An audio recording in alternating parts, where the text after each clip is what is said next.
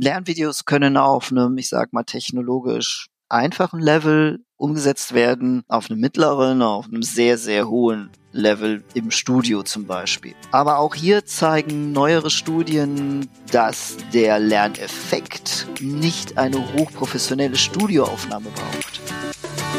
Herzlich willkommen zu einer neuen Episode meines Podcasts Education Minds, didaktische Reduktion und Erwachsenenbildung. Ich bin Ivo Würst, Trainer und Fachbuchautor und unterstütze Unternehmen, Institutionen und Bildungsorganisationen, ihre Arbeit im Bereich der Erwachsenenbildung zu professionalisieren.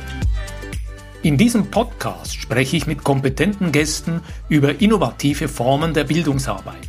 Du gewinnst wertvolle Hinweise und Inputs rund um das Thema didaktische Reduktion und Erwachsenenbildung.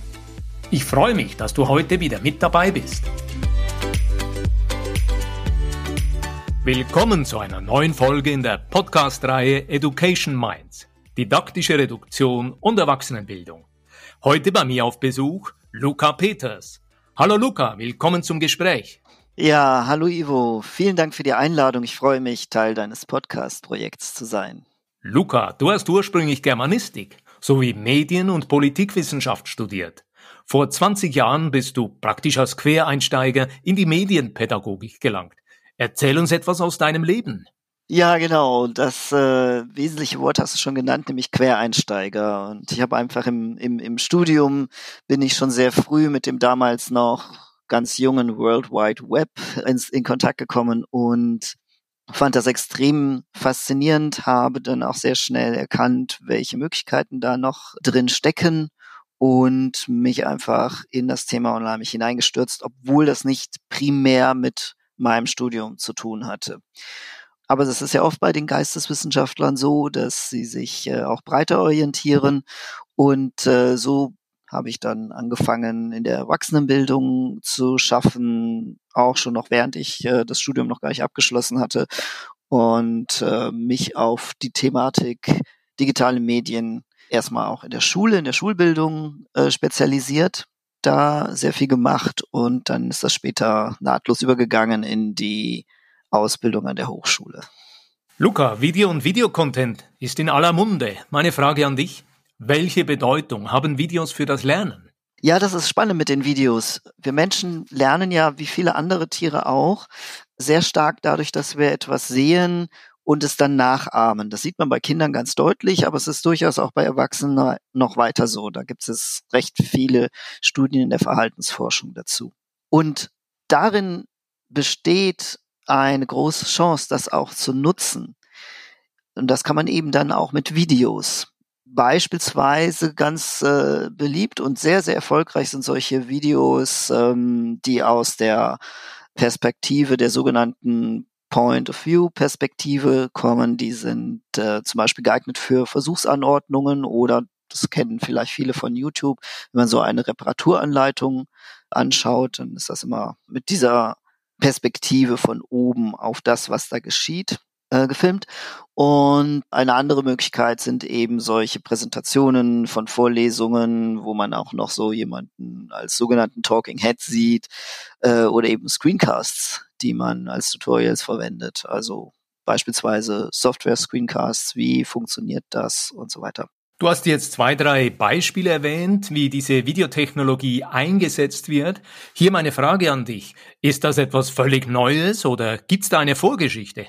Ja, es gibt eine Vorgeschichte und die ist sogar recht lang. Wer in der Erwachsenenbildung noch das Fernstudium in früheren Zeiten kennengelernt hat, weiß das vielleicht, dass früher sogar dann, als es äh, bei den moderneren Fernunis, wie zum Beispiel in der Fernuni Hagen in Deutschland, Videokassetten zum Teil dann verschickt wurden. Da hat man sich dann die Videokassette, man brauchte einen Video, Kassettenspieler dafür, die dann da reingeschmissen und zu Hause sich ein Video angeschaut. Und dann hatte man eben Aufgaben auf Papier zu erfüllen dann. Das ist also ein früher Vorgänger und so gesehen ist das schon eine längere Geschichte. Man kann aber beobachten, dass dann seit 2015 die Popularität von Videos als Lernmedium sehr gestiegen ist. Das hat zum einen damit zu tun, dass es kleine handliche Endgeräte gab, nämlich das, was wir im Deutschen Handys nennen oder auch Smartphone, dass die auch günstiger wurden, erschwinglicher wurden und auch anderes Equipment günstiger wurde, wie Mikrofone, Laptops sowieso. Dann gab es natürlich auch einen ziemlichen Aufschwung bei der Software. Es gab immer mehr Software, die auch nutzbar war, auch für Leute, die jetzt sich nicht irgendwo ganz groß und lange einarbeiten wollen in kompliziertere Software. Und einen wesentlichen Beitrag auch dazu beigetragen hat, die, der Erfolg der Khan Academy. Ich weiß gar nicht, ob du die kennst. Die Khan Academy, die hat äh, 2016 gestartet mit total einfachen Videos, unglaublich einfach gemacht und ist total durch die Decke gegangen als das Beispiel, wie Lernvideos aussehen können. Du hast das Stichwort Khan Academy eingebracht. Die kenne ich tatsächlich. Die gibt's ja im englischsprachigen Raum seit vielen Jahren. Und wenn ich jeweils dieses Beispiel in Trainings der Erwachsenenbildung bringe und auch auf die deutschsprachige Khan Academy verweise, da kommt immer gern mal dieser Vorwurf, selbst von Bildungsfachleuten, Video, Videoschauen, das ist eher eine passive Art des Lernens. Meine Frage an dich, bleibt da wirklich etwas hängen? Was ist deine Sicht als Experte für das Thema Lernvideo? Ja, das ist eine sehr gute Frage und eine wichtige Frage. Videos können sehr passiv konsumiert werden. Und es gibt leider auch recht viele Beispiele dafür, Videos so, Lernvideos so gestaltet sind, dass sie auch nur passiv konsumierbar sind. Das Wichtige, und da gibt es recht interessante neue Studien dazu, das Wichtige an Videos ist wirklich, dass Interaktion passiert. Und es gibt die Möglichkeit, mit Hilfe von einfachen Tools, da gibt's ganz viele inzwischen, in jedes Video solche interaktiven Elemente einzubauen. Seien es Fragen, die nochmal so auffordern. Es gibt dann quasi einen Stopp im Video und eine Frage, die in irgendeiner Weise nochmal darauf sich bezieht, was vorher in dem Video vorgekommen ist. Und man kann dann durch das Beantworten der Fragen selber überprüfen, ob man das eigentlich verstanden hat oder nicht. Und äh, andere Möglichkeiten gibt es natürlich auch äh, von interaktiven Elementen in Videos. Eine andere Variante ist auch, äh, das Video zu verbinden mit einer darauf folgenden Aktivität. Also wie beispielsweise eine Transferaufgabe könnte äh, zum Beispiel eine Reflexionsaufgabe sein, dass man sagt, okay, also hier an dem Video, da machen wir auch nochmal kurz einen Stopp und weisen darauf hin, jetzt beispielsweise, was jetzt kommt als nächstes, ist besonders wichtig für deine Transferaufgabe im Nachhinein. Luca, Trainer, Ausbildende und Lehrpersonen haben ja bereits heute ein dichtes Arbeitsprogramm. Jetzt kommt der Aufruf, auch noch Lernmaterialien und diese in Form von Videos zu erstellen. Kritischer Zwischenruf. Ist es nicht sehr aufwendig, gute Lernvideos zu erstellen? Das ist auch eine berechtigte Frage, weil man kann das natürlich unterschiedlich handhaben. Lernvideos können auf einem, ich sag mal, technologisch einfachen Level umgesetzt werden, auf einem mittleren, auf, auf einem sehr, sehr hohen Level im Studio zum Beispiel. Aber auch hier zeigen neuere Studien sehr deutlich, dass der Lerneffekt, um den es uns ja im Wesentlichen geht, dass der nicht eine hochprofessionelle Studioaufnahme braucht sondern um lernen zu können, um etwas äh, wirklich auch als Lernender, als Lernende davon zu haben, ist es viel wichtiger, dass der Content stimmt. Und deshalb sage ich auch immer Content first. Das ist so ein bisschen wie Marketing, aber auch hier im Lernen trifft es zu, Content first. Und alles andere folgt dem. Wie können wir uns das vorstellen? Bedeutet das einfach Smartphone rausholen, auf die Szene draufhalten? Ja, nicht so ganz. Also es ist schon sehr wichtig, dass man sich gut vorher überlegt, was will ich eigentlich machen? Und wir kommen da ja dann auch ganz gut zu dem Thema der, deinem Lieblingsthema der didaktischen Reduktion, oder?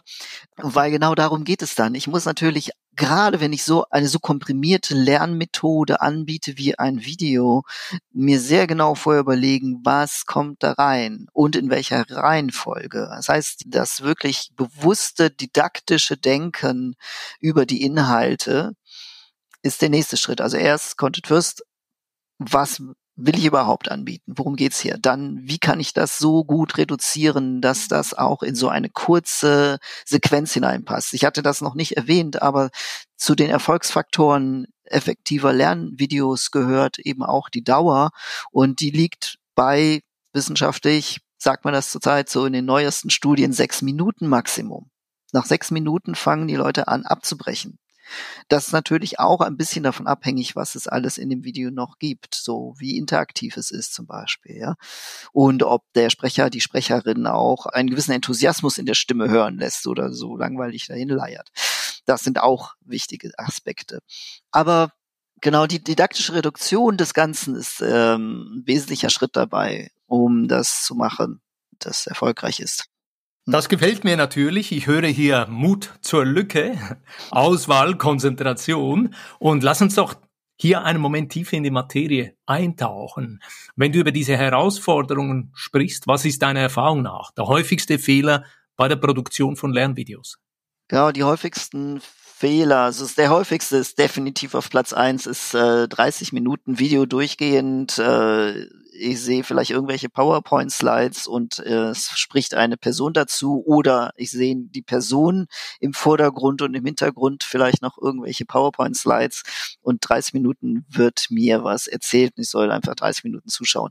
Das ist jetzt nicht individuell ein Problem für mich, aber nachweislich, dass große Problem von Lernvideos. Das, das gibt's leider viel. Das sind einfach Frontalformate, klassische Vorlesungen, einfach aufgezeichnet oder so, ohne die Möglichkeit dann allerdings, wie im Vorlesungssaal es ja wäre, Fragen stellen zu können und sowas zu machen. Ne? So, das ist auf jeden Fall auf Platz eins, äh, kann man definitiv so sagen. Auf Platz zwei wären solche steril professionellen Frontalaufnahmen auch wieder. Also wenn es so super professionell ist, studiomäßig im Hintergrund und das dann vielleicht eben auch irgendwie nochmal in, in einer gewissen Länge und man hat dann so eine alleswissende Dauer, Dauerrednerin oder einen alleswissenden Professor, der da die ganze Zeit redet und redet. Das kommt nicht gut an. Das heißt, es gibt Leute, die finden das ganz toll sogar. Sie können sich nämlich zurücklehnen und zuhören und nichts tun und vor allen Dingen auch nicht selber denken. Und das ist aber genau das Problem. Wir wollen ja, wie gesagt, einen Lerneffekt haben. Wir möchten ja, dass die Menschen, die da mit uns lernen, auch wirklich was lernen, was mitnehmen. Und dazu braucht es dann eben doch ein bisschen mehr.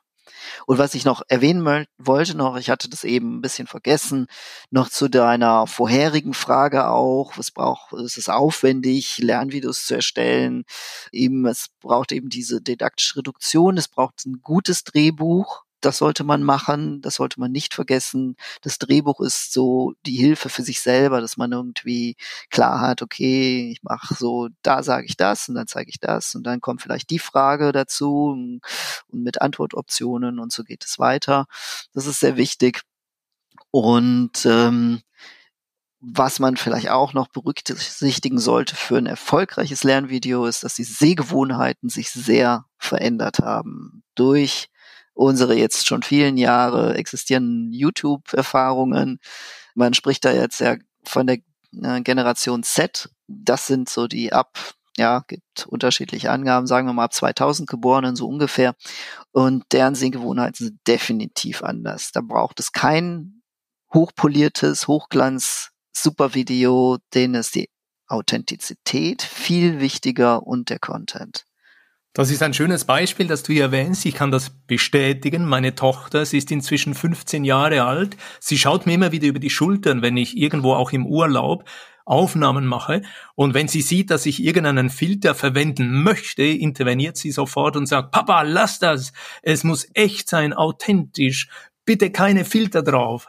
Das heißt, ich kann das sehr bestätigen. Die jungen Generationen haben da eine andere Perspektive. Meine Frage an dich ist aber auch, Lass uns einen Moment über die urheberrechtlichen Aspekte austauschen. Brauchen wir eine spezielle Form der Erlaubnis der im Film aufgezeichneten Personen, wenn wir beispielsweise diesen Film weiter streuen möchten? Ja, danke Ivo für die Frage. Das ist eine extrem wichtige Frage. Speziell, wenn ich äh, Personen aufnehme, also jetzt nicht ich als Dozent, sondern noch andere Personen im Video vorkommen irgendwie, muss ich deren Erlaubnis haben. Das heißt, äh, man muss sie wirklich sich schriftlich geben lassen mit so einem sogenannten Model Release Vertrag, dass die damit einverstanden sind, dass dieses Video und ihr Bild oder so da drin äh, weitergegeben werden, dass es von anderen Leuten weitergegeben wird. Das geht natürlich auch nicht immer. Auch das Gleiche gilt bei jeder anderen Art von Verwendung von Material, das ich nicht selber erstellt habe. Da gibt es zwar Open Educational Resources, die sind eben unter entsprechenden Lizenzierungen frei verwendbar, aber alles andere muss man entweder kaufen oder man muss sich einfach die Rechte einholen bei dem Inhaber, bei dem Rechtebesitzer, bei dem Urheber. Was sind aus deiner Sicht sich abzeichnende Perspektiven? Siehst du Potenzial für Weiterentwicklungen auf dem Gebiet der Lernvideos? Oh ja, allerdings, da sehe ich noch einiges. Ansatzweise gibt es äh, schon die Möglichkeit, Annotationen in Videos einzufügen, aber eben leider noch nicht auf jeder Lernplattform also Annotationen und Diskussionen, die so minutengenau beim Video platziert sind. Ich denke da so ein bisschen an, äh, ich nenne es Social Watching, wie man das von, oder wie manche es vielleicht von Twitch kennen. Und das sind dann Live-Sachen zwar, aber in Videos, Lernvideos könnte man das durchaus auch so machen, dass man eben Diskussionen zu bestimmten Stellen ermöglicht. Eine andere Weiterentwicklung ist auf jeden Fall von Videos, die dann integriert werden in Zukunft, auch in Augmented Reality oder auch in 360-Grad-Videos. Das ist eine ganz spannende Sache. 360-Grad-Videos auch für Lernszenarien habe ich schon gesehen, gibt es schon, wird vor allen Dingen in Pflegeberufen derzeit eingesetzt. Ähm, da gibt es auch noch sehr viel Potenzial. Und natürlich gibt es äh, in Zukunft auch die Integration von Videos in Virtual Reality und in das äh, Metaverse. Luca, ich sehe schon, ich glaube, wir haben genug Material und Stoff für ein weiteres Gespräch, das wir in ein paar Wochen miteinander aufzeichnen können. Ich würde mich sehr freuen. Und wenn wir jetzt zum Abschluss der heutigen Episode kommen, spiele ich dir gerne den Ball zu und frage dich, magst du die wichtigsten Erkenntnisse kurz zusammenfassen? Ja, die wichtigsten Erkenntnisse, genau, zu Lernvideos. Ich finde, Nummer eins ist einfach wirklich, macht eure Videos interaktiv. Macht sie auch nicht zu lang. Sechs Minuten, wie gesagt, äh, ist eine gute Zeit. Macht sie authentisch. Also kein großes Gewese mit tollen Studio, professionell und tralala, einfach authentisch. Und bedenkt immer, das Lernvideo ist einfach eine Methode von vielen und ein gutes didaktisches Szenario besteht aus einem guten Methodenmix. Luca, vielen Dank für dieses aufschlussreiche und interessante Gespräch. Am Schluss immer die Frage, wo kann man dich erreichen? Ja, mich erreicht man eigentlich am besten über LinkedIn. Da habe ich äh, einen Account und der heißt ganz einfach Luca Peters und Luca schreibt sich mit K. Da erreicht man mich. Luca, vielen Dank und ich wünsche dir alles Gute und viel Erfolg mit deinen Lernvideos. Ivo, vielen Dank und nochmals danke für die Einladung. Es war ein sehr schönes Gespräch. Ich wünsche dir viel Erfolg mit dem Podcast weiterhin. Allen, die heute mit dabei waren, danke fürs Zuhören und wenn dir diese Folge gefallen hat, dann leite sie an eine Person aus deinem Netzwerk weiter. Wenn dir diese Podcast-Folge gefallen hat, dann freue ich mich über einen Like und eine positive Bewertung auf Apple und Spotify. Mehr Informationen zu mir und meiner Arbeit findest du auf www education-minds.com und auf LinkedIn. Alle Links findest du immer auch in den Show Notes. Ich freue mich, dich auch in der nächsten Episode wieder mit dabei zu haben. Bis dann, dein Gastgeber Ivo Würst.